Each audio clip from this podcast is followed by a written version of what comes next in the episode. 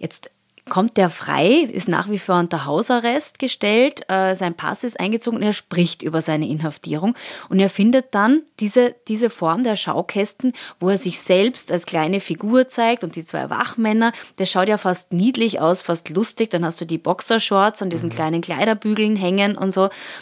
Äh, also du findest das zuerst mal lustig, ja, und dann im nächsten Moment bist du aber auf dieser total ernsten Ebene und mhm. hast ein ein, ein Thema, das eigentlich äh, sehr erschütternd ist.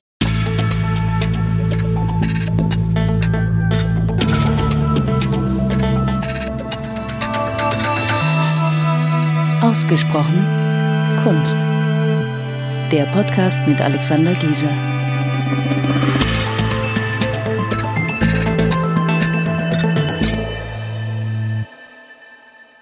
Herzlich willkommen zu einer neuen Folge von Ausgesprochen Kunst. Heute gibt es wieder eine Ausstellungsbesprechung und zwar ähm, die Ausstellung von Ai Weiwei in der Albertina Modern. Die Ausstellung läuft schon seit ein paar Wochen und wird noch bis über den Sommer hinaus bis zum 4. September 2022 zu sehen sein. Der Titel der Ausstellung In Search of Humanity.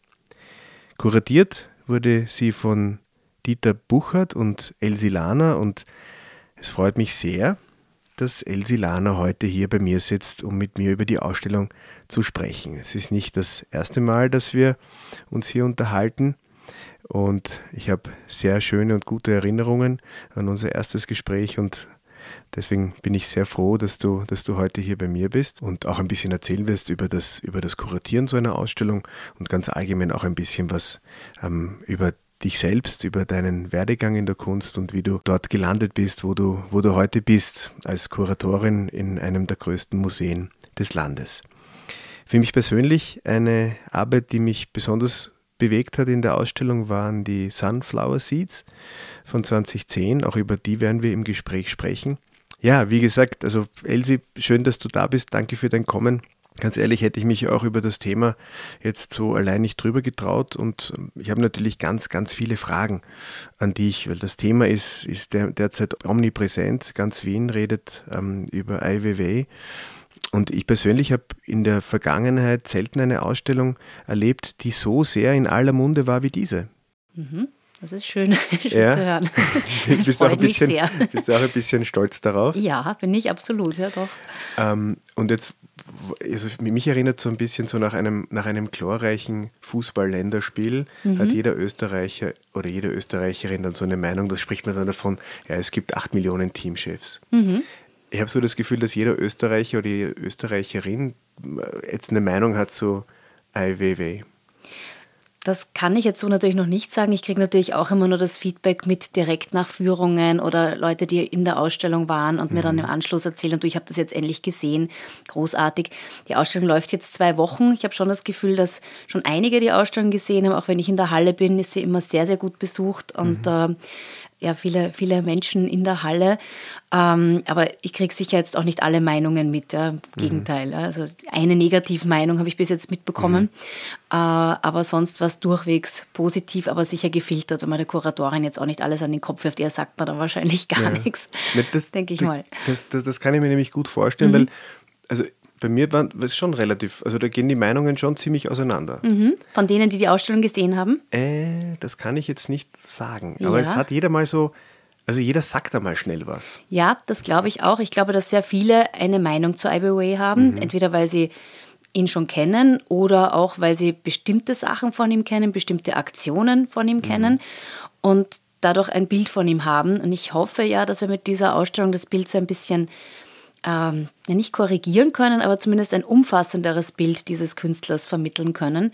Es ist ja auch tatsächlich die erste Retrospektive, die diesen Umfang hat und äh, sie ermöglicht eben auch, dass du wirklich angefangen beim Frühwerk bis in die Gegenwart gehst und so diesen Werdegang des Künstlers Ai Weiwei nachvollziehen kannst und natürlich auch seine, seinen Werdegang als Menschenrechtsaktivist, wobei natürlich mit der Ausstellung, mit den Werken der Schwerpunkt mhm. auf der Ausstellung liegt. Aber mhm. hier kann man das nachvollziehen und auch ziemlich in die Tiefe gehen. Also darum mhm. äh, war es mir auch ein Anliegen, so viel an Textmaterial zur Verfügung zu stellen. Und wir haben eben mit der Kunstvermittlung dann auch einen Audioguide und einen Videoguide ähm, erarbeitet, dass man wirklich auch sich umfassender informieren kann. Mir selbst ging es oft so, dass ich in Ausstellungen gegangen bin, wo dann ein paar Werke gestanden sind aber für mich war das immer so, ja, ein bisschen Information hierzu, ein bisschen Information dazu. Und hier hast du jetzt das wirklich ähm, äh, an einem Strang und du kannst wirklich sehen, na ja, da fängt er in New York an, warum macht er diese Art von Kunst? Ah, da fotografiert er schon, äh, beobachtet schon die, die äh, Demonstrations- und Protestkultur im East Village. Äh, wie ist das dann zurück in China? Wie bezieht er dort Stellung? Mhm. Äh, und mit dem Erdbeben von Sichuan wird er halt dann auch für das Regime plötzlich ungemütlich. Und mhm. das kannst du gut nachvollziehen, chronologisch nachvollziehen. Und das hilft, glaube ich, schon, um diesen Künstler ein bisschen besser kennenzulernen. Ai Weiwei zählt zu den international bekanntesten zeitgenössischen Künstlern. Sein Werk ist durch kritische und aktivistische Arbeiten in verschiedensten Medien wie Film, Fotografie oder Skulptur geprägt und setzt sich häufig mit seinem Heimatland China auseinander. Mit seinen monumentalen Installationen schafft Ai eindrucksvolle Mahnmale, die auf Missstände wie Menschenrechtsverletzungen, Zensur oder Überwachung aufmerksam machen. 1957 in Peking geboren, bekam Ai Weiwei schon in der Kindheit durch die Verbannung seines Vaters, des im Zuge der Kulturrevolution in Ungnade gefallenen Dichters Ai Ching, die harschen Auswirkungen des autoritären Regimes zu spüren. 1978 begann er ein Studium an der Pekinger Filmakademie und war im darauffolgenden Jahr Gründungsmitglied der Künstlergruppe Stars. Nach zwölf Jahren in den USA wo er vor allem in New York lebte, studierte und arbeitete und sich mit Dadaismus und Pop-Art auseinandersetzte, kehrte er 1993 nach China zurück. Nach der Gründung einer Galerie sowie eines Design- und Architekturstudios begann Ai Weiwei 2005 einen Blog zu veröffentlichen. Das verheerende Erdbeben in der Provinz Sichuan im Jahr 2008, das rund 90.000 Menschenleben kostete und bei dem über 5000 Kinder beim Einsturz ihrer instabil gebauten Schulen ums Leben kamen, veranlasste Ai zu einer groß angelegten Recherche mit dem Ziel, die Namen der verstorbenen Kinder auf seinem Blog zu veröffentlichen. Aufgrund dieser und anderer regierungskritischer Aktionen, die stets Niederschlag in seinen Werken fanden, wurde der Künstler vom chinesischen Regime zunehmend unter Druck gesetzt und 2011 schließlich für 81 Tage inhaftiert. Nach dem Ende seines Reiseverbots 2015 lebte und arbeitete Ai zunächst in Berlin, dann in Cambridge und Portugal. Sein internationaler Erfolg lässt sich etwa an der Teilnahme an der Documenta 12 in Kassel 2007 oder der 55. Biennale in Venedig 2013 ablesen. In seinen neueren Arbeiten beschäftigt sich der Konzeptkünstler unter anderem mit der Corona-Pandemie sowie dem Schicksal Flüchtender auf der ganzen Welt. Das, das würde, jetzt, würde mich jetzt perfekt führen zur, zur eigentlichen Frage, mhm. die ich mir überlegt habe äh, für dich, nämlich ob man den Ai Weiwei oder die Ausstellung äh, auch irgendwie nur so an der Oberfläche konsumieren kann, ob, das, ob man daraus auch schon etwas mitnehmen kann oder ob man in die Tiefe gehen muss. Weil das, was du jetzt sagst, ist, man kann ähm, da in die Tiefe gehen, man mhm. kann das lernen, aber also man, man, man muss ja nicht, oder? Also ich habe es vorhin gerade auch bei einer Führung gesagt, ich finde, ähm, natürlich kann man es nach ästhetischen Kriterien so ein bisschen abgrasen. Ja. Mhm. Ich glaube nur, man profitiert einfach ganz anders davon. Bestes Beispiel ist wahrscheinlich der Circle of Animals, diese zwölf Tierkreiszeichen, die auf den ersten Blick wie vielleicht ein bisschen cheesy äh, chinesische mhm. Kunst ausschauen. Ja. Das war, aha, interessant. Ja.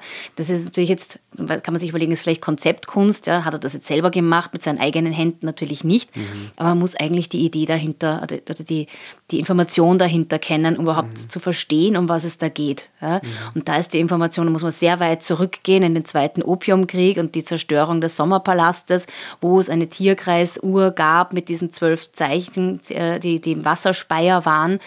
Ähm, die er da aufgreift, äh, den, den zerstörten Brunnen oder sagen wir mal den geplünderten Brunnen wieder vervollständigt nach seinen eigenen Vorstellungen. Es geht also sehr, sehr tief. Mhm. Da, glaube ich, kommt man nicht ran, wenn man es eben nur nach ästhetischen Kriterien beurteilt. Andere Dinge wahrscheinlich schon, die Möbelobjekte zum Beispiel, die Möbelskulpturen, die er macht oder auch die Marmorobjekte. Da kann man sicher auch bis zu einem gewissen Grad sich selbst was dazu überlegen oder ist man selbst gefordert. Bei anderen kommt man, glaube ich, nicht weiter. Mhm. Ja, also ich finde das jetzt mal schön angeteasert. Also ich mhm. freue mich, ich freue mich auf das, was äh, jetzt auf uns zukommen wird. Aber äh, bevor wir jetzt so ähm, wirklich eintauchen in die Welt vom Ai Weiwei, ähm, noch ein paar Fragen zu dir und zu mhm. deiner ganz persönlichen Begegnung mit ihm. Du hast ja wirklich jetzt mit ihm intensiv zusammengearbeitet. Mhm. Über welchen Zeitraum?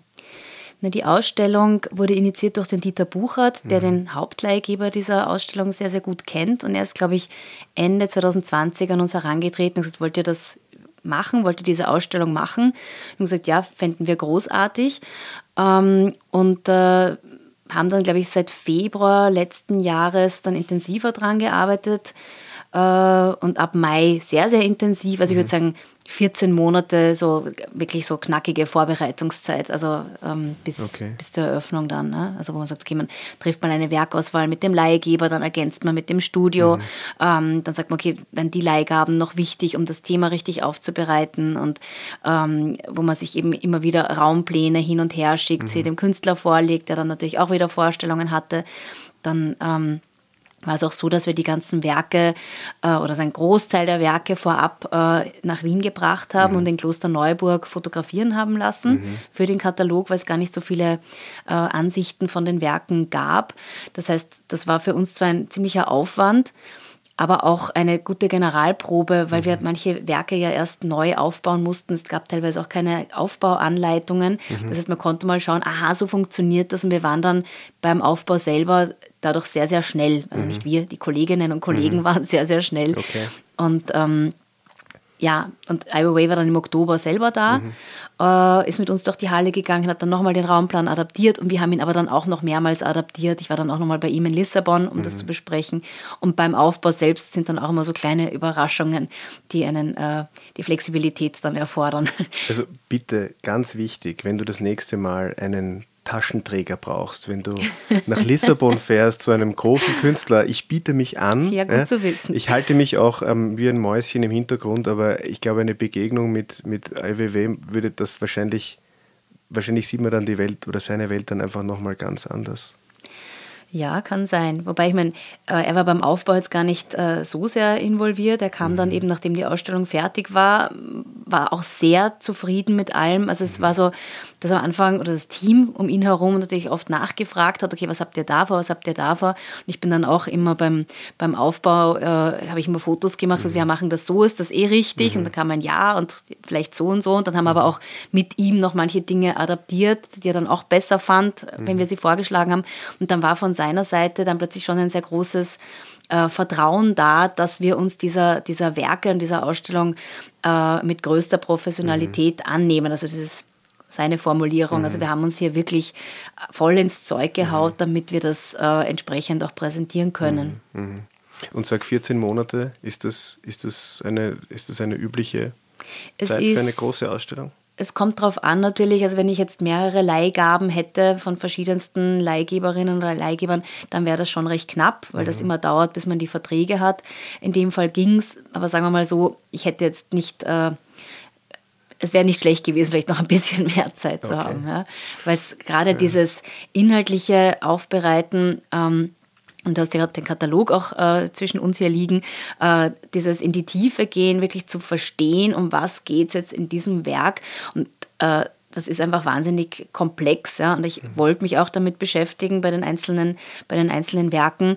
Äh, und dann ist man plötzlich in der chinesischen Geschichte, gerade erwähnt, Zweiter mhm. Opiumkrieg, hm, was war das nochmal? Mhm. Äh, da verzettelt man sich natürlich ja. auch recht schnell, aber es ist wahnsinnig spannend. Ja? Und dann mhm. halt auch wirklich herauszuarbeiten, was bedeutet das im chinesischen Kontext, was bedeutet das bei mhm. uns. Ja? Mhm. Das ist nicht immer ganz das Gleiche. Ja.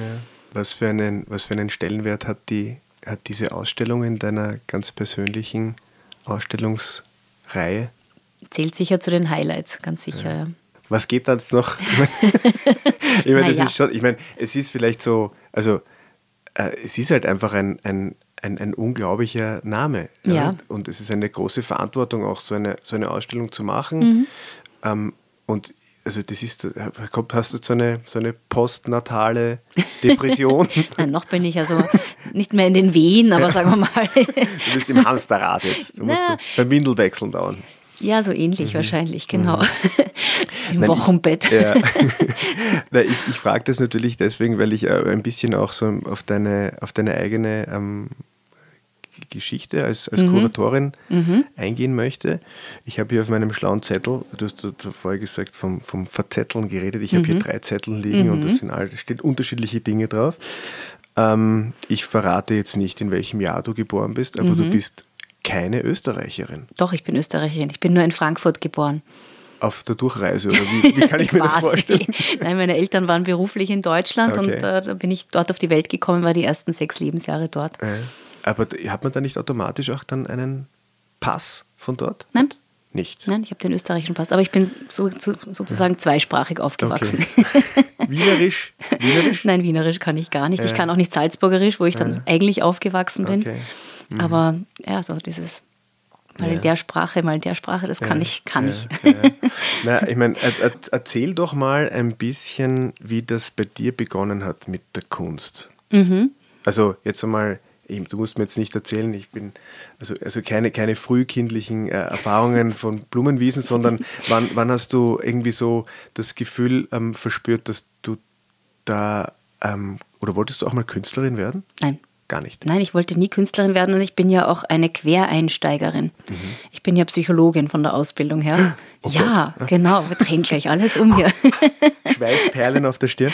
Äh, also ich bin äh, die einzige Nicht-Kunsthistorikerin unter mhm. meinen Kolleginnen in der Albertina. Okay. Ähm, es ist natürlich immer so, dass man, dass man überlegt, äh, ist das ein Manko oder nicht? Und sagen wir mal, es gab schon mal eine Phase, wo ich mir gedacht habe, ja, das wäre eigentlich vielleicht doch ganz vernünftig, das noch zu studieren. Und dann war ich auch schon drüber hinweg und irgendwann muss man dann auch sagen, jetzt ist es auch okay. Äh, ja. passt. Ja. Ich habe mir mein Wissen anders erworben, eben nicht über die Uni und gerade im zeitgenössischen Bereich ist es ja dann auch so, ähm, dass das vielleicht äh, in der Uni gar nicht so abgedeckt wird. Mhm. Es gibt natürlich sicher bestimmte kunsthistorische Bezüge, die ich jetzt weniger drauf habe. Ja. Mhm.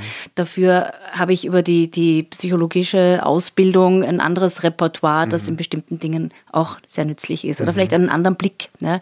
Und ich denke, also ich behaupte das jetzt einfach mal, ich glaube, eine meiner Stärken ist, dass ich auch immer ein Publikum mitdenke. Mhm. Das habe ich schon gemacht, wo ich, äh, ich greife jetzt einem Zettel wahrscheinlich vor, ja, äh, mit der Alexandra Grausam den Kunstverein Das Weiße Haus gegründet habe. Da war es auch unser Anliegen, ähm, Besucher dort abzuholen, wo sie, wo sie sind, ja, dass niemand sich da in eine Ausstellung verirrt und nachher rausgeht und sich dumm fühlt, sondern dass man sagt, okay, da haben wir in dem Fall junge Kunst, aber es kann ja genauso sein, dass jemand sich jetzt von Klimt äh, zur Ivy Way demnächst hinauf verirrt. Ja? Mhm. Wir wollen den wo abholen. Ja? Also mhm. das ist das Anliegen auch von, von der Albertina als Haus, mhm.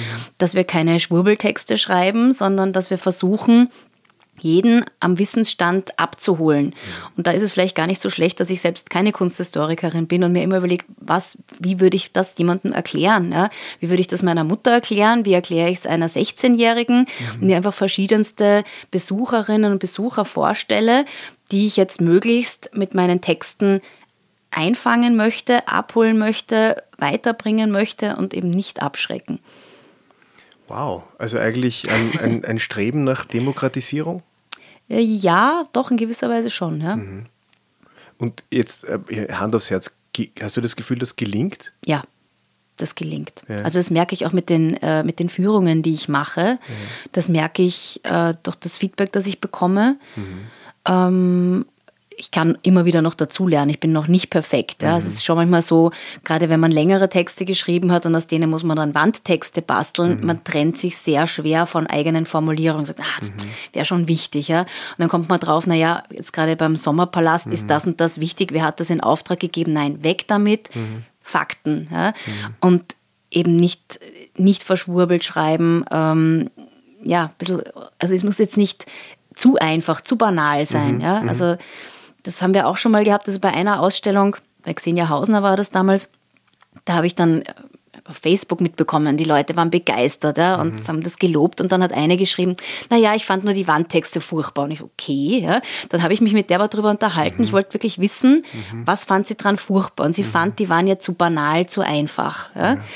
Das hatte in dem Fall aber auch den Grund, dass die besonders kurz sein mussten, damit die Leute in, äh, nach Lockdown-Zeiten nicht ewig lesen. Mhm. Ja? Das heißt, es okay. war nochmal komprimiert. Also man ja. muss sich immer ein bisschen anpassen natürlich mhm. auch. Ja? Gut, also du bist also ähm, du bist Psychologin. Mhm. Äh, aber ich meine, dann so einfach ein, ein, ein, das Weiße Haus zu gründen, also das Interesse für Kunst war, war aber schon da. Das Interesse für Kunst war da und ich bin dann auf Umwegen so über den Literaturbereich und, und Lobbyarbeit im Kulturbereich, mhm. bin ich dann so ein Salzburger Kunstverein nach mhm. Berlin irgendwie so mhm und fand immer die Galerie Ropatsch großartig. Viele mhm. meiner Freunde haben mhm. dort gearbeitet, gejobbt. Mhm. Und ja, ist, ja auch, ist ja auch keine schlechte Galerie. Nein, also ich fand das immer großartig, die Kunst, die dort zu sehen ist. Mhm. Da hat man teilweise auch die Künstler schon kennengelernt mhm. und so, fand ich toll. Und habe dann vier Jahre lang hier in einer Galerie gearbeitet. Mhm. Das war vor dem Weißen Haus? Das war vor dem Weißen Haus, genau. Und dann war es für dich klar, dass das deine Welt sein wird, dass, dass, dass du dich da bewegen möchtest? Da habe ich währenddessen schon angefangen, selbst zu kuratieren, in leerstehenden Räumlichkeiten mhm. Ausstellungen zu machen. Low, low, low Budget. Mhm. äh, wo ich keine, teilweise, keine 14 Monate Vorlaufzeit? Nein, sehr äh. spontan, wo ich teilweise den Raum selbst ausgemalt habe, den mhm. Boden geschrubbt habe mit, mit Freunden, mhm. ähm, wo ich alles selbst gemacht habe, vom Presse, Pressearbeit mhm. bis äh, Sponsoring, Sponsoring äh, mhm. auftreiben, Förderungen beantragen.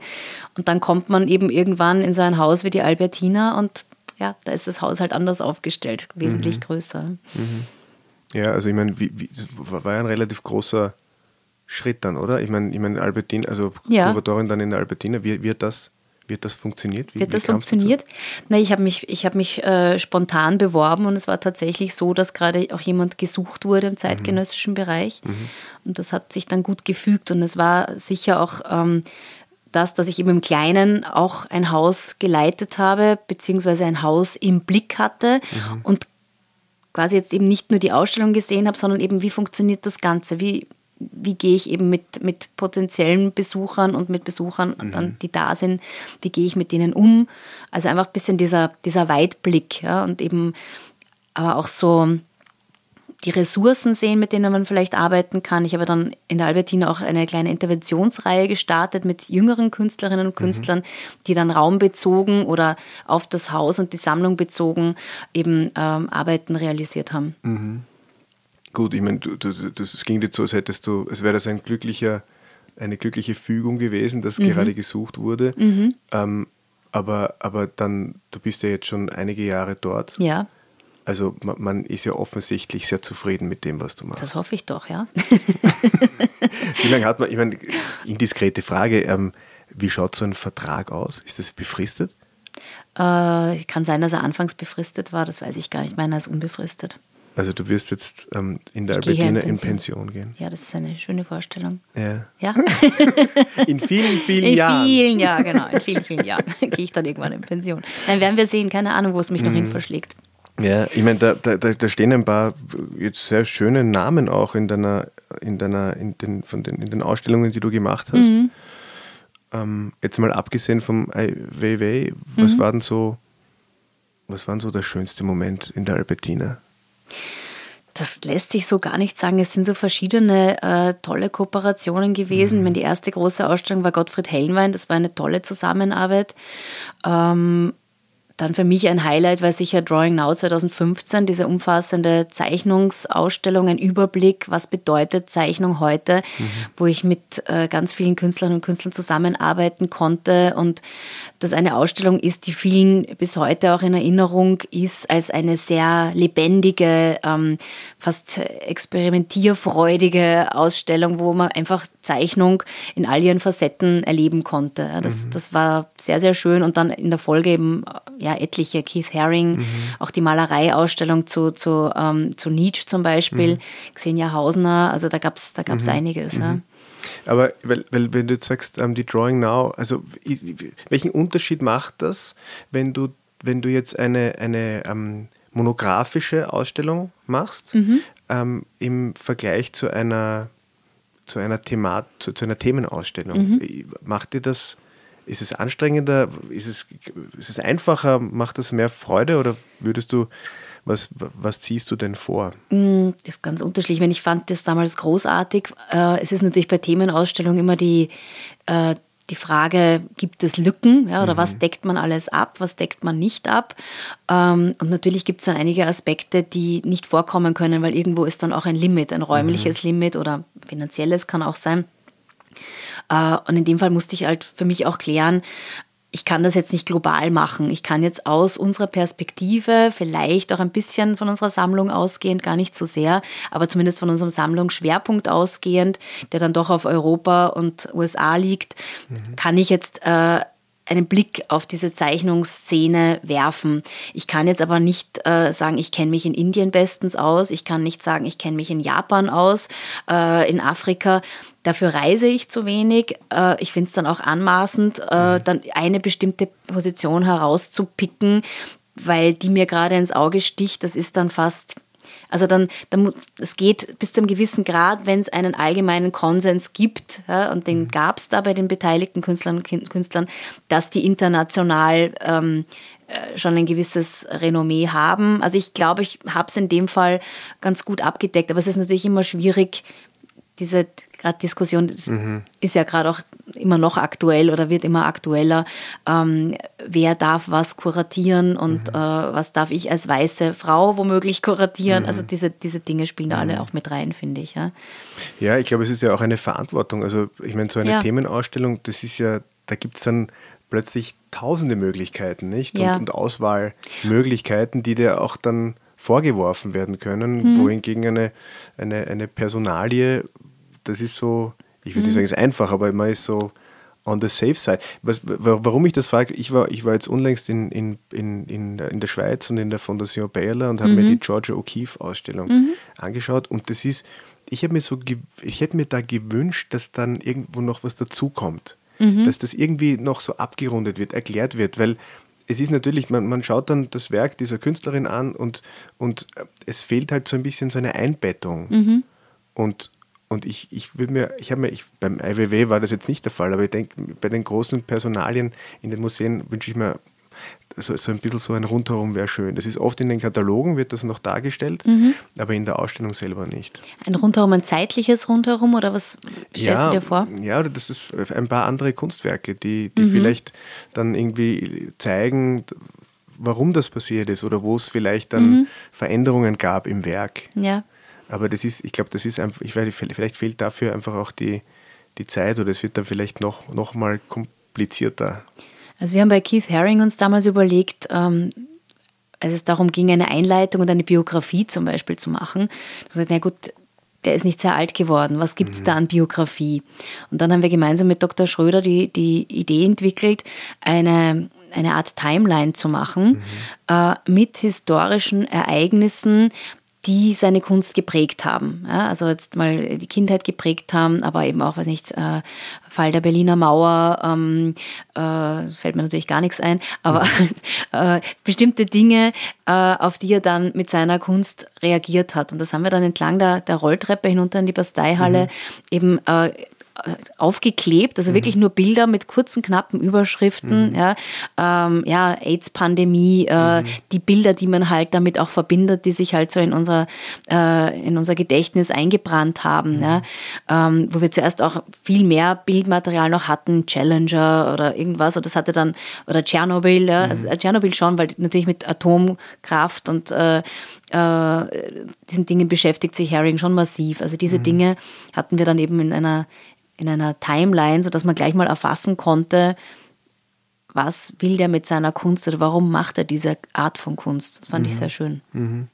Also da gab es noch einen Gestaltungsspielraum. Gab es den bei IWW auch in der Form? Oder ist das, äh, wie, wie sehr nimmt der Künstler in dem Fall auch Einfluss, wie, wie das, äh, wie sein Werk dann gezeigt wird?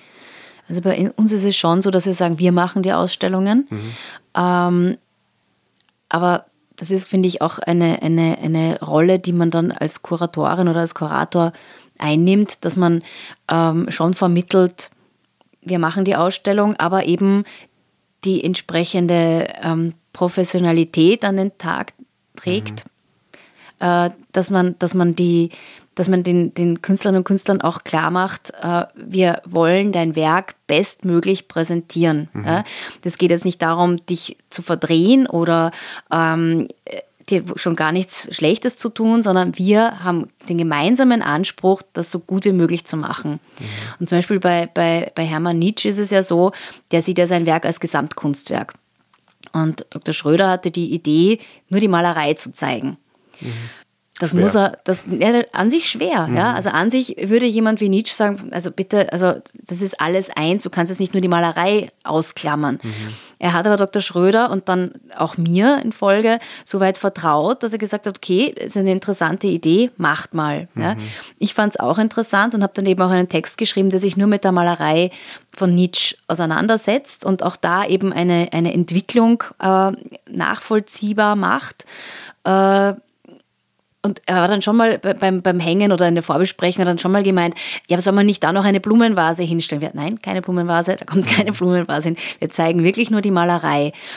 Und ich fand das also keine Themenverfehlung, sondern im Gegenteil, indem man einfach mal den Blick nur auf die Malerei gerichtet hat, konnte man Nietzsches Werk ein bisschen anders erfassen, aber auch das Gesamtwerk wieder anders verstehen. Und mhm. ich fand das das hat total Spaß gemacht, an dieser, an dieser Ausstellung zu arbeiten und mhm. mal wirklich nur das im Blick zu haben. Mhm. Und er fand es auch großartig. Mhm. Nee, es ist ja, es ist ja oft so, dass, ich meine, was, was bleibt von so einer Ausstellung, ist ja, es bleibt dann oft nur der Katalog mhm. über. Ja? ja? Weil so eine Ausstellung ist was Ephemeres. Das mhm. ist für einen gewissen Zeitraum zu sehen, auch wenn es heutzutage natürlich dokumentiert wird und es gibt, ich weiß nicht, hunderte Instagram-Stories ja. und gerade beim IWW ist das ja, explodiert mhm. das ja. Aber ähm, was oft überbleibt, ist so ein Katalog. Ich mhm. meine, der, der, liegt jetzt hier vor uns. Mhm. Ähm, welche Relevanz glaubst du, wird dieser Katalog im, in der Literatur zu, zum Künstler haben? Ähm, wie, wie, ich meine, wenn ich hier, wir sitzen hier in unserer Bibliothek und mhm. zu manchen Künstlern gibt es mehr Bücher und zu manchen mhm. weniger.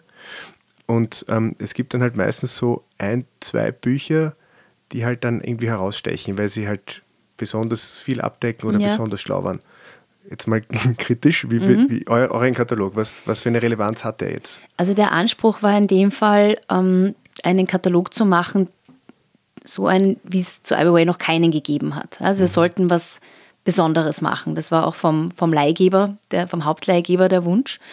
Ähm, und ich denke, das ist gelungen. Jetzt haben natürlich mit äh, Roger Bürgel und John Tancock zwei Autoren auch hier Essays, wunderbare Essays verfasst, die schon mal zu Iowa geschrieben haben.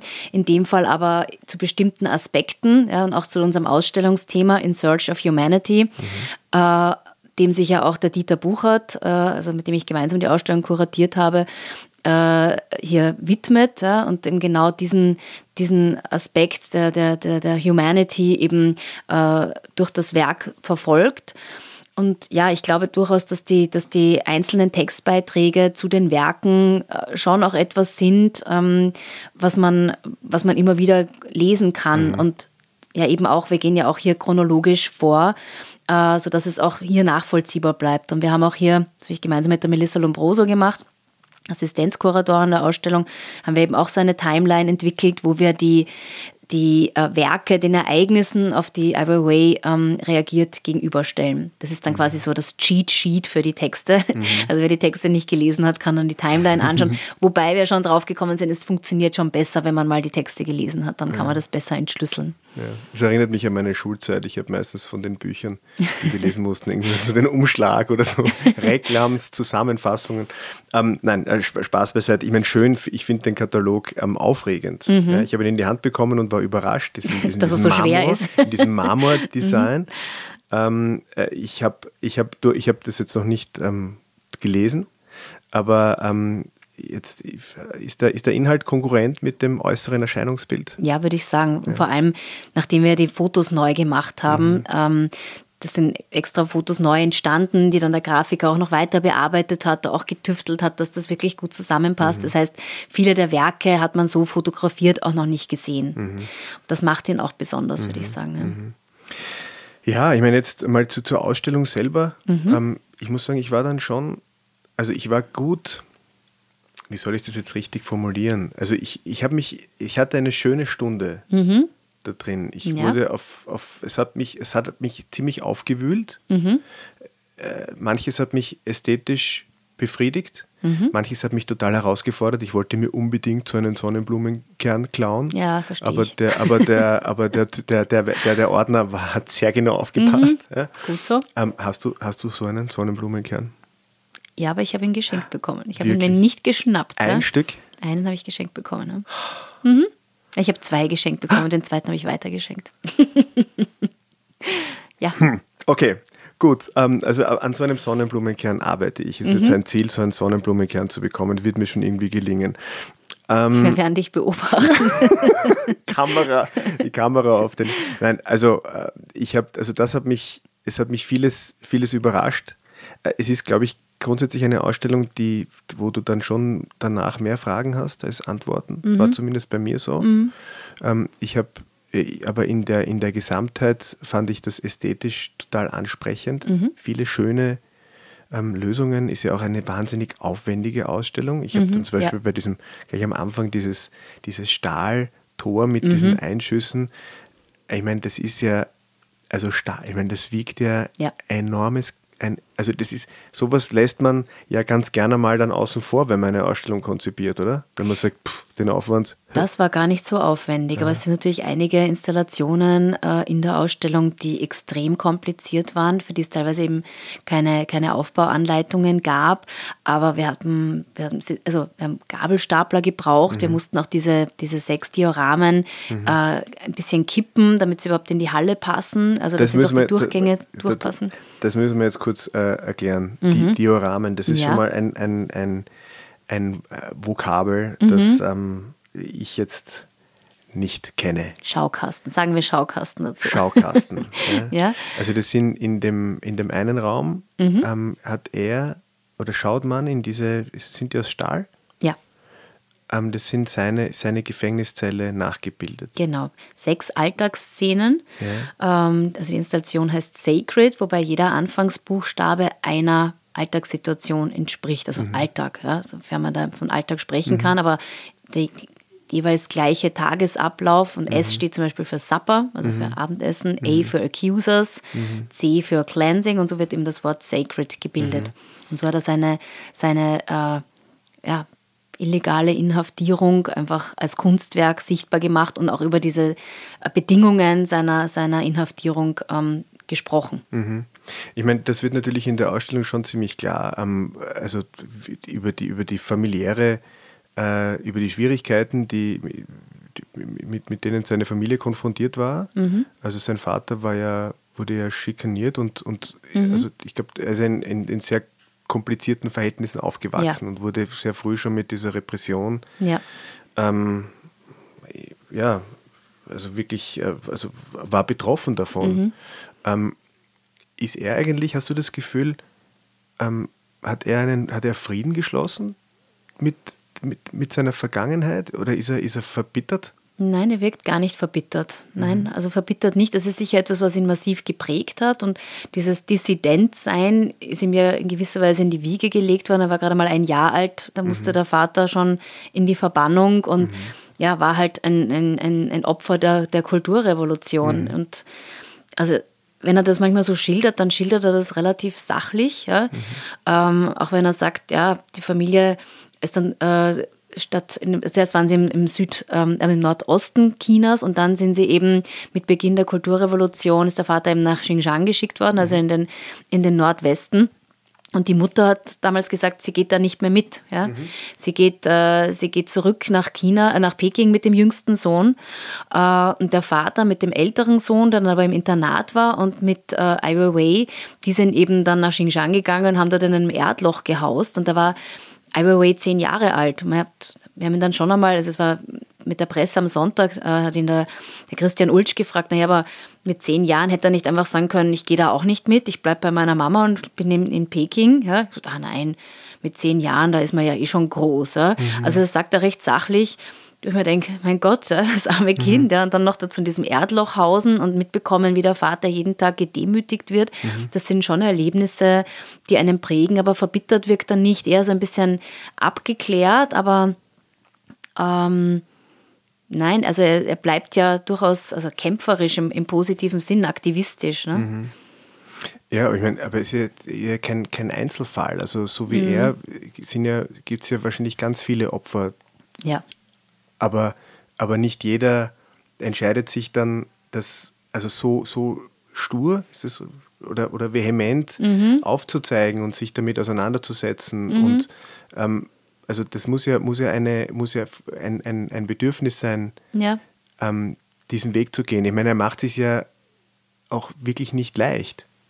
Ja, aber ich glaube, es war fast gar nicht anders möglich, nachdem er dann über zehn Jahre in den USA gelebt hat und mhm. dort auch ein anderes Leben kennengelernt hat da stelle ich es mir schwierig vor, dann zurückzugehen nach China, so oder so zurückzugehen, aber dann auch so zu tun, als hätte man diese ganzen Eindrücke nicht gehabt. Das mhm. hätte man dann nicht mitbekommen, dass das East Village ähm, äh, quasi das Zentrum der, der, der Protestkultur ist, wo alle auf die Straße gehen, sei es äh, gegen AIDS-Maßnahmen oder gegen, gegen die, die Gentrification mhm. des Stadtviertels. Also mhm. das hat er dort mitbekommen, das hat er auch fotografisch dokumentiert.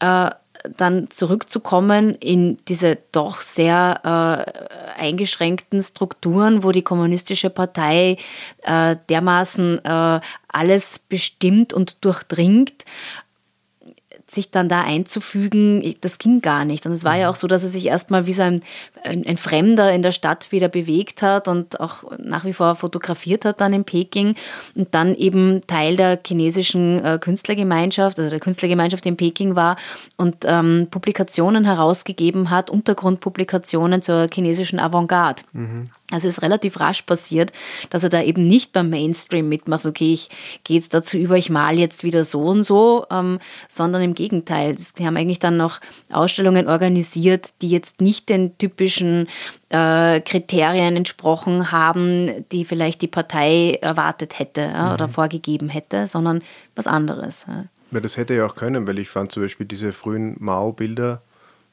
durchaus, also haben mir gefallen. Also nein, ich meine, sowas könnte man heute einordnen, auch ja. in einer, in einer, in der Kunstgeschichte oder in der, in der Kunstproduktion mhm. der letzten, ich weiß nicht, paar Jahrzehnte. Ja. Ähm, andere Dinge, aber wiederum dann gar nicht. Ja? Mhm. Also ich, ich, ich, erinnere mich relativ stark an, diese, an dieses Video, wo er das, das, das Erdbeben mhm. in Sichuan ja. ähm, äh, aufarbeitet und wo er da ähm, viel Zeit darin investiert, ähm, investigativ mhm. aufzudecken ja. und die Namen zu eruieren ja. der, der verstorbenen Kinder. Ich meine, das mhm. hätte er ja alles nicht tun müssen. Das hätte er nicht tun müssen. Das ist tatsächlich ein Moment, ähm, wo er für das Regime, denke ich, unbequem geworden ist mit dem Erdbeben in Sichuan, weil er ja eigentlich in die Region gefahren ist, um es zu begreifen. Er hat ja mhm. sonst so ein bis zwei, zwei bis drei Artikel pro Tag auf seinem Blog veröffentlicht, durchaus auch schon regimekritisch, aber jetzt nicht so. Ähm, und hat sich ja auch, äh, war ja beauftragt mit dem, mit dem Bau des, des Olympiastadions, ähm, mhm. gemeinsam mit Herzog Maron, äh, und hat, äh, hat sich aber in der Propaganda, also mit der, von der Propaganda im Vorfeld der, der Olympischen Sommerspiele 2008 schon distanziert. Also kritisch war er da schon, aber dann war das Erdbeben und er hat gesagt, okay, ich kann überhaupt nichts drüber schreiben. Ich musste jetzt hinfahren und mit Betroffenen reden. Und das hat er gemacht und ist da eben auf massiven Widerstand gestoßen, weil sich ja recht bald herausgestellt hat, dass der, der Grund für den Tod so vieler Schulkinder, der war, dass die Schulen halt aufgrund von Korruption ganz schlecht gebaut waren und deswegen eingestürzt sind. Mhm. Und nachdem er da so auf Widerstand gestoßen ist, hat er eben diese Bürgerbefragung gestartet, äh, über zwei Jahre lang mit ganz viel Freiwilligen, die auch immer wieder von der Polizei drangsaliert wurden, festgenommen wurden. Also er hat diesen Widerstand erlebt mhm. und trotzdem weitergemacht. Ja. Mhm.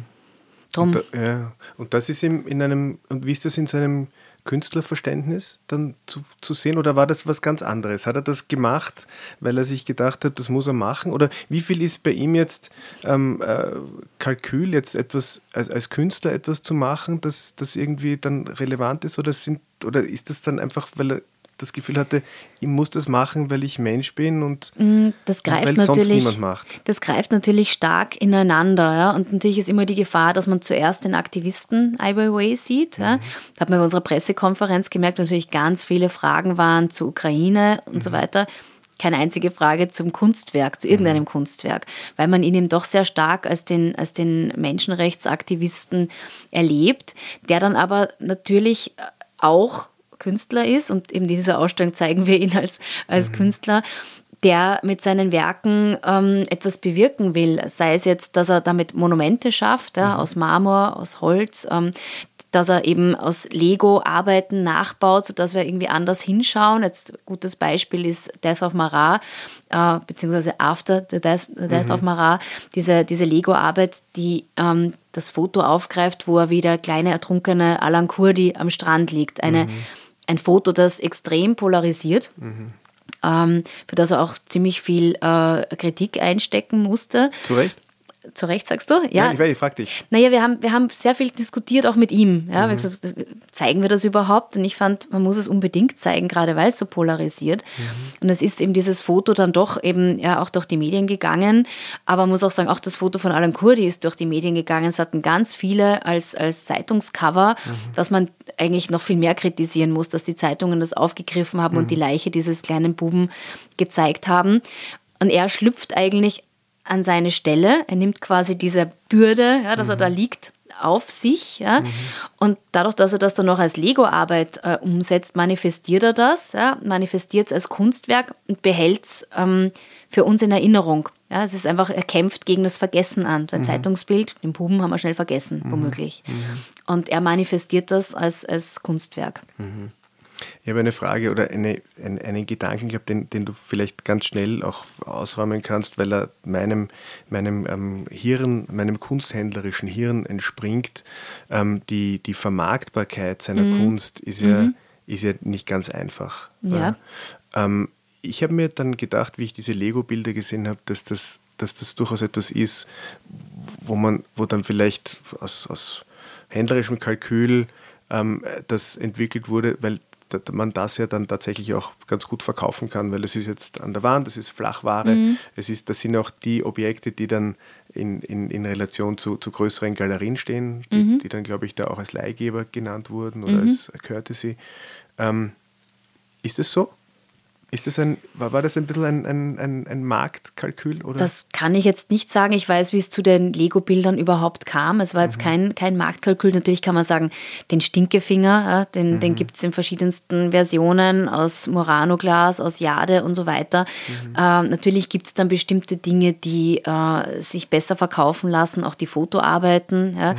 äh, als jetzt die Rieseninstallationen. Ja. Das ist sicher was, was er irgendwo mitdenken muss. Ja. Ähm, mhm. Äh, aber das ist ein bisschen, ich habe mal mit, mit Christo gesprochen, mhm. ähm, der ja auch die Rieseninstallationen macht. Und dann gibt es eben die Kunst dazu, die sich verkaufen lässt. Mhm. Und er mhm. sagt, naja, das muss er machen, damit er die anderen Sachen finanzieren kann. Mhm. Und ich meine, jetzt möchte ich niemandem vorwerfen, dass er über, über Vermarktung nachspricht. Mhm. Ich meine, das ist ja mhm. so eben zugestanden mhm. und soll er machen. Ja. Ähm, aber das fand ich als Argument, wenn man eines braucht, auf jeden Fall total zulässig. Mhm. Ja? Also wenn das dazu hilft, dass jemand wie Ivor Way Menschenrechtsaktivist sein kann und mhm. was anstößt und sei es auch nur bei einer Person, mhm. dann ist es doch gut. Ja? Ähm, ich fand auch die, ähm, jetzt nochmal bei dem, bei dem, bei dem Erdbeben, da hängen ja vier so ja. Tafeln, wo die, wo die Namen ja. noch. Das ist ja dann auch etwas, was irgendwie präsentiert wird wie ein, wie ein Gemälde, wie, wie, ein, wie ein Kunstwerk ja. an der Wand. Ja. Und also da, da verschwimmen dann die Linien. Und ich habe genau. dann das genau angeschaut und es steht nur auf Chinesisch. Ich kann nicht, natürlich nicht Chinesisch. Die Namen, die Namen kannst du, kannst du schon lesen. Mhm. Du kannst vor allem die, die Jahreszahlen mhm. lesen, die mhm. dann schon sehr erschütternd sind, weil die alle mhm. natürlich sehr jung gestorben mhm. sind. Ähm, es war uns allen wichtig, diese Namen äh, zu vor uns stehen zu haben. Mhm. Ja, natürlich kann man sagen, braucht es dann noch was an der Wand, aber mhm. ich fand das so wichtig, auch weil es ihm so wichtig war. Mhm. Er hat nicht gesagt, das sind jetzt 5000, äh, 5196 Kinder, mhm. sondern er wollte die Namen, er wollte die Personendaten wissen und hat die sukzessiv auf seinem Blog veröffentlicht. Mhm. Und dann finde ich, müssen in dieser Ausstellung auch diese ganzen Namen stehen. Mhm. Ja? Jeder einzelne Name. So, so funktionieren auch ähm, so, so, so Gedenktafeln. Gedenktafeln ja? Es ist äh, wesentlich erschütternder, wenn du da die einzelnen Namen hast. Mhm. Ja? Und darum, weil du vorhin gefragt hast nach der Kunst, ja? ich finde, er trifft dann immer schon sehr, sehr schöne Umsetzungen, die ja einem unter die Haut gehen auch. Mhm. Ja? Also eins meiner Lieblingswerke ist sicher die Schlange an der mhm. Decke. Ja die er ja aus, also nicht aus den Rucksäcken oder aus den Schultaschen der Kinder gemacht hat, aber er ist ja damals in die, in die Region gefahren und hat in den Trümmern der Schulen ganz, ganz viele äh, Schultaschen entdeckt, mhm. was entsetzlich gewesen sein muss. Mhm. Ähm, und hat dann eben diese, diese lange Schlange geformt aus nahezu 1000 Rucksäcken, identischen Rucksäcken, die eben an den Gurten miteinander verbunden sind und das Muster dieser Schlange ergeben. Und wenn man weiß, es sind fast 1000 Rucksäcke, mhm. dann ist das noch nicht einmal noch nicht einmal die Zahl der Gesamt, die mhm. Gesamtzahl dieser toten Kinder. Und ich mhm. finde, das ist einfach so, so berührend. Und gleichzeitig ist es dieses Monster da an der Decke, das Monster des Todes, mhm. der Zerstörung, auch der Korruption, ja, der Manipulierbarkeit. Ja. Also es ist einfach eine, eine wahnsinnig berührende Umsetzung. Mhm. Ja, die, die, die Bandbreite ist, ist, ist, ist sehr groß, fand ich auch. Ich habe, also ich war manchmal bewegt, dann war ich irritiert, vielleicht ein bisschen verärgert, dann war ich vielleicht dazu angeleitet, mir dieses diesen Sonnenblumenkern zu stehlen. Ähm, ähm, und dann habe ich auch gelacht. Da war ich, habe ich dich dann kurz bei einer, bei einer Führung gesehen und ähm, du hast die Geschichte erzählt von diesem Panda, von mhm. diesen Pandas, die ja dann, die dann mit geschredderten Informationen so irgendwie an Safe, Safe Spots mhm. gesendet wurden. Und hinter diesem Panda, der in einer sehr, übrigens sehr schönen Vitrine von ihm gebaut, ja. Die hat er gebaut, die das Vitrinen. Das sind seine Vitrinen, ja. Also bauen lassen, aber ja. das sind seine, seine Entwürfe. Ja. Was passiert mit den Vitrinen nach der Ausstellung? Die bekommt er wieder, aber wir finden sie auch großartig. Das sind so schön. Herrlich, wirklich wunderschön. Ähm, ähm, das war das nur also, ähm, als, als, Zwischenruf. Dahinter hängt eines dieser Lego-Bilder. Mhm. Und ich habe das ich war, ich war dort, ich bin einmal durchgegangen und erst beim zweiten Mal, wie ich dann gesehen mhm. habe, dass du da warst, bin ich nochmal hin und dann hast du darauf hingewiesen, dass auf dem, ich weiß nicht, was ist es für ein äh, Rums? Ein Rums, ein genau. Ja. Und da ist dann ein, so ein Panda-Bär versteckt und genau. den hatte ich vorher nicht gesehen. Und deshalb, ich musste wirklich also lachen. Also wenn ich, mhm. also es war mir dann ein bisschen unangenehm, aber ich hätte eigentlich schallend lachen wollen, weil es fand es so, so ähm, lustig, also mhm. so auch humoristisch. Das ja. ist natürlich eine, eine todernste Sache, oder? Ja. Aber dann, das trotzdem dann noch einmal, das, das habe ich dann gedacht, so, das ist dann also ein herrliches, breites Spektrum. Es ist gut, dass du das sagst. Ich sehe das nämlich auch so. Ich sehe auch den Humor. Mhm. Ja. Ich sage das meistens an der Stelle eben genau bei diesen Schaukästen, wo es um seine Inhaftierung geht. Mhm. Jetzt kommt der frei, ist nach wie vor unter Hausarrest gestellt, äh, sein Pass ist eingezogen und er spricht über seine Inhaftierung. Und er findet dann, also neben der 1 zu 1 Installation, 1 zu 1 Zelle, äh, diese, diese Form der Schaukästen, wo er sich selbst als kleine Figur zeigt und die zwei Wachmänner, der schaut ja fast niedlich aus, fast lustig. Dann hast du die Boxershorts an diesen mhm. kleinen Kleiderbügeln hängen und so. Äh, also du findest das zuerst mal lustig, ja. Und dann im nächsten Moment bist du aber auf dieser total ernsten Ebene und mhm. hast ein, ein, ein, Thema, das eigentlich äh, sehr erschütternd ist, nämlich mhm. seine, seine Inhaftierung. Und, mhm. und ja, beim Panda finde ich es eben auch so. Du merkst einfach, der Mann hat auch Humor. Mhm. Das zieht sich durch. Das siehst du auch bei den ersten, bei den frühen Arbeiten, bei diesen dadaistischen Arbeiten mhm. schon. Mhm. Und immer wieder blitzt das durch, auch wenn er sich in einem Musikvideo über seine eigene Inhaftierung lustig macht, mhm. sehr selbstironisch, bisschen albern. Ja. Mhm. Und auch das mit dem Stinkefinger, ja, mhm. dass er da diese Geste des Protests findet, um, um äh, ja, berühmten oder bekannten äh, Bauwerken, die für ihn Macht repräsentieren, eben äh, gegen die anzukämpfen oder eben äh, ja, zu protestieren. Mhm. Das finde ich, hat was. Statt dass er den, den Daumen nimmt, ja, um zu peilen, nimmt er halt den, den Mittelfinger. Mhm. Ja. Mhm. ja, und setzt ihn ja auch ein, ja. wie er ihn braucht. Genau. Und ich meine, kurz, kurz nachdem, also, im, im, also in dem Raum direkt angrenzend an dem, an dem Panda, steht dieser Baum. Mhm. Der hat mir auch sehr gut, also hat mich total abgeholt. Ich, dort, mhm. dort steht auch dankenswerterweise gleich ein, eine Bank. da war ich ja nicht so glücklich drüber, dass unter dem Baum eine Bank steht, aber es ist. Plakativ? Es ist, ja, ein bisschen. Mhm. Also so, aber man braucht hin und wieder eine Sitzgelegenheit. Mhm. Das habe ich dann auch eingesehen. Ja. Mhm. Das ist schon eine, eine sehr dichte Ausstellung und es geht nicht überall, kannst nicht überall Bänke hinstellen, mhm. aber da war es möglich und da an der mhm. Wand ist es, ist es mhm. okay. Ja. Aber ja. Aber du hast gesagt, zu dem Baum kam keine Aufbauanleitung mit. Ja, zu manchen kam keine Aufbauanleitung. Manches erschließt sich dann so, aber ähm, es wurde wie, dann. So wie ein Puzzle. Ein bisschen, ja. Und genau. ist der, ich meine, wie oft wurde dieser Baum schon gezeigt? Das weiß ich gar nicht so genau. Schau, schaut der, ich meine, müsste mal interessant, ob der immer gleich aufgebaut ist oder ob es irgendwann einmal. Mm, ja, ich weiß gar nicht, wie oft. Es gibt natürlich unterschiedliche Versionen ja. dieser Bäume und auch wesentlich größere Bäume. Ja. Ähm, aber bei uns wirkt er halt so groß, weil er wirklich so die Decke schon fast sprengt. Ja, ja. Der muss ja ein konservatorisch, ich meine, konservatorischer Wahnsinn, oder? Ich meine, wie Alles. ist das? Ja. ja. Und du hast mir, also du hast dir erzählt, wie, also diese Gesamt, also das Gewicht der Ausstellung. Mhm, ja. Ich meine, wir können natürlich über das kunsthistorische Gewicht auch reden, aber jetzt rein ähm, die Tonnage. Mhm.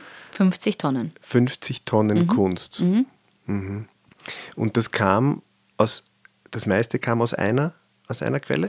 Äh, das meiste von kam von einem Sammler, der eigentlich nicht genannt werden wollte, mhm. weil er Ai Weiwei sehr lang kennt, sehr eng mhm. mit ihm mhm. befreundet ist und einfach nicht so sehr im, im Rampenlicht stehen wollte. Mhm. Wir haben ihn dann zum Schluss nochmal gefragt, bist du dir sicher? Und unter den Kunstwerken steht es nicht, steht sein mhm. Name nicht, aber steht einmal in der Ausstellung, mhm. dass wir ihm danken und das das und, wollte er dann so, also das, beziehungsweise hat er dann zugestimmt. Äh, und lebt er mit den, mit den Werken? Nein, ich meine, ich, ich weiß nicht genau, wie er lebt, das weiß der mhm. Dieter Buchert besser.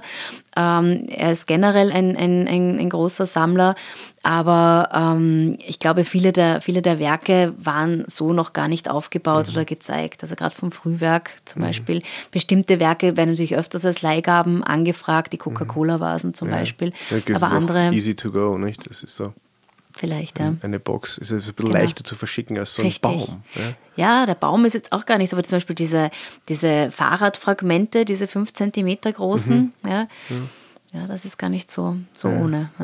Na gut, das ist also das Gewicht, wenn wir jetzt schon beim Gewicht sind, mhm. da hinten im, äh, gegen Ende hin wird es ja dann auch so steinern, also diese Marmortüren. Ja. ja. Das ist ja auch, also ich meine, diese Materialität, mhm. das ist das etwas, was in, oder auch diese Holzmöbel, ich fand mhm. das sehr, sehr ästhetisch. Ja. Ähm, aber was hat das für einen, da habe ich dann vielleicht schon, war ich vielleicht schon ein bisschen müde. Kannst du mir das erklären, was ja. es mit diesen Marmortüren ja. auf sich hat? Äh, also konkret ist es so, dass es sich natürlich immer wieder auch auf das traditionelle Handwerk bezieht. Also mhm. diese, diese Verwurzelung und diese, diese Wertschätzung des, des traditionellen Handwerks, das kommt immer wieder vor. Ja. Mhm. und auch wenn er was zerstört, zerstört er es ja nicht einfach nur aus Spaß an der Zerstörung, sondern um zu kritisieren, das mhm. zerstört wird. Jetzt mhm. sage ich mal eben in der Kulturrevolution, äh, dann danach mit der Modernisierung der Städte, aber auch immer, wenn es zu einer Machtergreifung kommt, wir sehen es jetzt gerade in der Ukraine, äh, die Russen kommen äh, und zerstören nicht nur einfach so die Städte, sondern am liebsten auch das Kulturgut. Mhm. Ja? Also mhm. das, was ein, ein, ein, eine Bevölkerung ausmacht, ein Land ausmacht, ähm, misst sich auch an der, an, an der Kultur und die macht man erstmal platt, damit man was Eigenes machen kann oder mhm. wieder was Neues, ja, oder mhm. um die zu demütigen als Machtausdruck. Mhm. Das greift er immer wieder auf. Und, aber er hat eine tiefe Wertschätzung für, für das Kulturgut an sich ja, und eben für das traditionelle Handwerk und darum äh, für seine Möbelskulpturen arbeitet er eben mit sehr versierten Möbelbauern auch zusammen, die mhm. eben seine, seine Skulpturen äh, dann entsprechend adaptieren und, und äh, ja, den Möbeln eigentlich einen Gebrauchswert entziehen, äh, wenn er eben, wenn die eben dann mit klassischen Steckverbindungen äh, gemacht sind, nicht mit, mit äh, Schrauben, Nägeln und nicht mit Leim. Also das da nimmt er genau diese traditionelle Methode. Und beim Marmor ist es eben auch so, dass er Marmor heranzieht, der aus einem bestimmten äh, Steinbruch stammt, aus dem schon die Kaiserhäuser ihren Marmor bezogen haben. Mhm.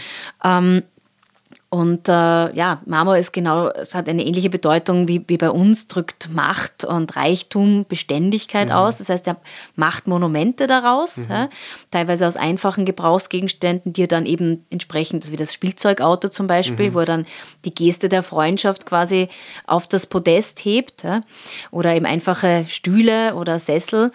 Und bei den, bei den Türen ist es so, dass, die, ähm, dass es eben im Zuge der Modernisierung der Städte, ähm, dass ganz viele der traditionellen Wohngebiete, die klassischen, die traditionellen Hutons, die wurden zerstört, um eben neuen Büro- und Wohngebäuden zu weichen.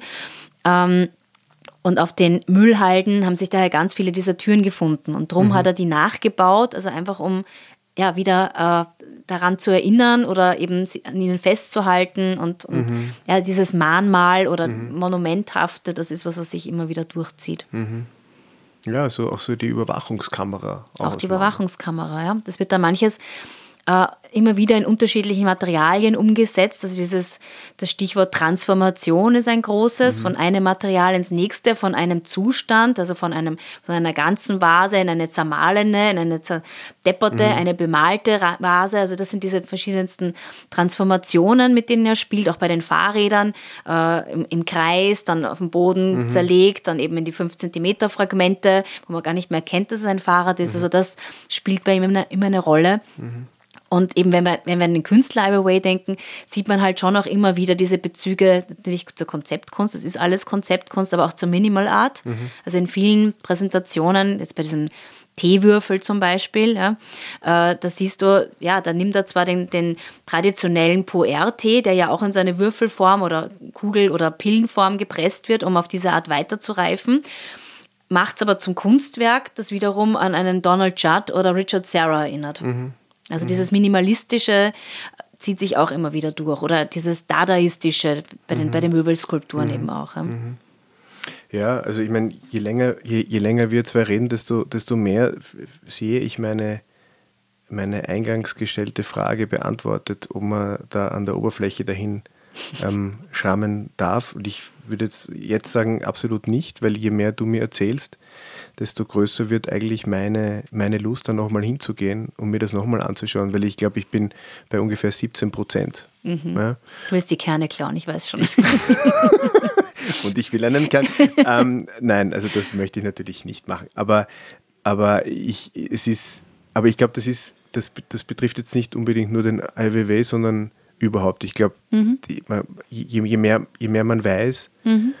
über, eine, über eine Kunst oder über einen Künstler oder eine Bewegung, desto, desto mehr kann man auch irgendwie ja. für sich gewinnen oder, also oder rausziehen. Geht mir selbst ja auch so. Also mhm. Also bei, beim Erarbeiten einer Ausstellung geht es mir ganz genauso, mhm. dass ich einfach versuche, in die Tiefe zu gehen und immer mehr zu verstehen, damit ich es dann ja eben auch entsprechend vermitteln kann. Mhm. Und so gesehen würde ich schon sagen, dass du auch künstlerisch tätig bist, weil ich glaube, dass du als Kuratorin dann schon ein, ein etwas hinzufügst, ein Apostroph. Mhm. Und ich glaube, manche Kuratorinnen machen das vielleicht etwas brutaler, aber ich glaube, eine, einen guten Kurator, eine gute Kuratorin macht es eben aus, wenn, wenn das dezent und wertschätzend passiert. Mhm.